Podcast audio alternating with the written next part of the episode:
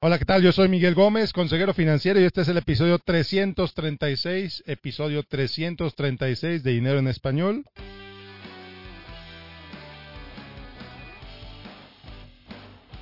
Y bueno, pues hoy te voy a platicar sobre qué es primero, qué es primero pagar las deudas o crear un fondo de emergencia.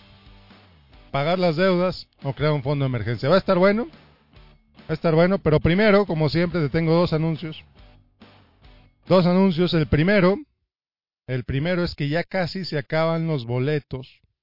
Ya casi se acaban los boletos para el simposio de negocios Let's Connect que va a suceder la próxima semana en Riverside, California. Ahí voy a estar junto con otros 15 expositores que vamos a hablar sobre cómo, pocas palabras, cómo ayudarte a crecer tu negocio, cómo ayudarte a que vivas mejor con tu negocio, cómo ayudarte a que tu negocio se convierta en una fuente de riqueza para ti y tu familia.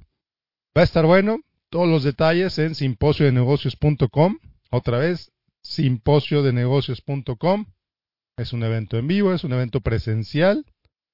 Va a suceder en Riverside, California. Si estás en California, pues va a ser fácil para ti llegar. Si no estás en California, pues vas a tener que comprar un boleto de avión, etcétera. Pero va a estar bueno. Va a estar bueno. Otra vez en www.simposiodenegocios.com. Y el segundo, el segundo, que mi podcast Retiro en Español sigue creciendo. Es un podcast especializado en el retiro. Escucha el trailer, búscalo en las plataformas donde, donde escuchas este podcast, por ejemplo. Retiro en Español, escucha el trailer si te gusta, si te interesa. Suscríbete, obviamente es totalmente gratis. Y bueno, ahora sí, el episodio de hoy, pagar deudas o crear un fondo de emergencia. Cada vez que se presenta una, esta estadística en Estados Unidos, la verdad me sorprende y a la vez ya me está dejando de sorprender. Es que es un porcentaje altísimo de la gente. Se hace esta encuesta cada cierto tiempo aquí en Estados Unidos y le preguntan, oye, si tuvieras una emergencia de 400 dólares, ¿la podrías pagar? Y un altísimo porcentaje de la gente responde, no tiene 400 dólares listos en caso de que suceda algo inesperado. ¿Qué cuesta 400 dólares? En algunos autos caros, por ejemplo, no de lujo, pero caros, una llanta puede costar 400 dólares. Una multa puede costar 400 dólares. Que se te descomponga el calentador de agua puede costar mil dólares o más. Que se te descomponga el aire acondicionado de tu casa puede ser una reparación desde 30 dólares hasta más de dos mil dólares si se truena el aparato. ¿Y cuánta gente no tiene acceso a 400 dólares en una cuenta de ahorros, por ejemplo? Es una cuenta de, de banco. No los tiene. Porque un porcentaje altísimo de la población en Estados Unidos vive cheque a cheque. Y posiblemente sea lo mismo en tu país donde me estés escuchando. Un alto porcentaje de la gente vive cheque a cheque. En México, un alto porcentaje de la gente no tiene ni siquiera cheques porque viven del eh, trabajo informal. Y eso pues trae su propia serie de problemas que no discutir aquí, pero pues no tienen un salario fijo, no tienen ingresos fijos recurrentes. Entonces, ¿cómo le haces? Si tienes deudas, si tienes deudas que a lo mejor sientes que te están ahogando, ¿en qué te enfocas? ¿En qué te enfocas primero? ¿En pagar esas deudas o en construir un fondo de emergencias? Y aquí es casi casi como el huevo y la gallina. Porque si no tienes fondos de emergencia, pues te vas a endeudar más. Porque te salió una emergencia, no tienes de dónde pagarla, pues ni modo. Abres otra tarjeta de crédito, le pides al vecino, le pides al tío, le pides a alguien más, a una institución de dudosa procedencia que viste un anuncio en, WhatsApp o que viste un anuncio en Facebook, que quién sabe cómo te van a cobrar, pero dicen crédito fácil, y resulta que muchas de esas son defraudadoras, muchas de esas son estafadoras, muchas de esas son empresas extorsionadoras. O si son instituciones reales, pues te cobran un interés altísimo, un interés altísimo para poder obtener esa deuda. Entonces, ¿qué es primero? ¿En dónde deberías enfocar tus esfuerzos primero? ¿En pagar la deuda que ya tienes o en crear un fondo de emergencia? Y aquí la, respuesta obvia, o quizás la, la, la respuesta obvia que tú vas a tener es, oye, pues si estamos viviendo cheque a cheque, si no tenemos dinero para apenas para vivir, pues ¿de dónde vamos a sacar dinero extra para crear el fondo de emergencia? ¿O de dónde vamos a sacar el dinero extra para pagar las deudas? Y esta es una muy buena pregunta. La verdad es que debería empezar, el primer paso debería, ser, bueno, ¿por qué estamos viviendo cheque a? ¿Qué gastos podrías reducir? ¿Qué ingresos podrías aumentar? ¿Qué cheque posiblemente estás pagando tus deudas, pero solamente el pago mínimo? Y solamente es el pago mínimo te vas a ir años sin ver que la deuda se reduce, especialmente si tu deuda son tarjetas de crédito. Entonces, bueno, suponiendo que tienes un, un extra en tus ingresos, que te queda poquito dinero cada mes, o que te queda dinero cada mes, no sé cuánto, que te queda dinero cada mes, ¿en dónde lo enfocas primero? ¿En las deudas o en el fondo de emergencias? Yo soy de la opinión que primero deberías construir un fondo de emergencias, aunque sea de 500 dólares, de 1000 dólares. Y sigues pagando tu deuda como la has pagado hasta ahorita. ¿Qué beneficio te da hacer eso? Primero, si te sale una emergencia real, pues vas a tener el dinero. No vas a tener que endeudarte otra vez. Vas a tener el dinero disponible y bueno, ok. Ni modo, a romper el cochinito y a pagar eso, ok. Pero tienes que ser bien claro, tienes que ser bien honesto, tienes que ser bien honesta, bien sincera contigo mismo, bien sincera contigo misma, de decir, oye, ¿esto es una verdadera emergencia o no? Por ejemplo, comprar los uniformes de la escuela de los niños no es una emergencia porque tú sabes que todos los años tienes que comprar uniformes de los niños. Tampoco es necesidad de comprarlos con las tarjetas de crédito. ¿Por qué? Porque ya sabes que viene el periodo de, de, que los niños van a entrar a la escuela. Entonces, tú sabes exactamente cuándo los niños entran a la escuela. Tú sabes cuánto cuestan los uniformes, pues necesitas irte preparando desde antes. Pero comprar los uniformes de la escuela no es una simplemente porque es algo que tú sabes que va a pasar, que tú sabes cuándo va a pasar y tú sabes que tienes que hacer. Una emergencia no tiene nada de eso. Una emergencia ocurre de manera inesperada. Una llanta se te truena, ah caray, tú no sabías que ibas a pisar un clavo en medio, en medio de la carretera y que se te iba a tronar la llanta, por ejemplo. Tú no sabías cuándo, tú no sabías que eso iba a pasar, tú no sabías cuándo iba a pasar. Eso es una verdadera emergencia. Bueno, pues cuando te ocurre algo inesperado, pues ya vas a tener al menos parte del dinero para pagarlo. O si te preparaste lo suficiente, vas, o si es una emergencia razonablemente pequeña, pues vas a tener todo el dinero para pagarlo y no vas a tener que endeudar. Entonces, una vez que ya tienes, tú decides cuánto. Esos 500 mil dólares, 2 mil dólares, ok. Ya te enfocas un poco más en pagar la deuda con el dinero extra que te va quedando cada mes vas reduciendo tu deuda, ya, reduciste tu deuda, vamos a decir un 25%, si antes debías 10 mil y ahora debes 7 mil 500, ok. Otra vez, enfocarte más en el ahorro de emergencia. Ya no son mil, te enfocas en que ahora sean dos mil o tres mil. Fantástico, llegas a ese número y otra vez a las deudas. Cuando llegues a cinco mil, otra vez le subes al 50% de tus deudas, otra vez le subes al fondo de emergencias. Y es como un proceso. Pero te das cuenta de la, la palabra clave de este proceso se llama disciplina.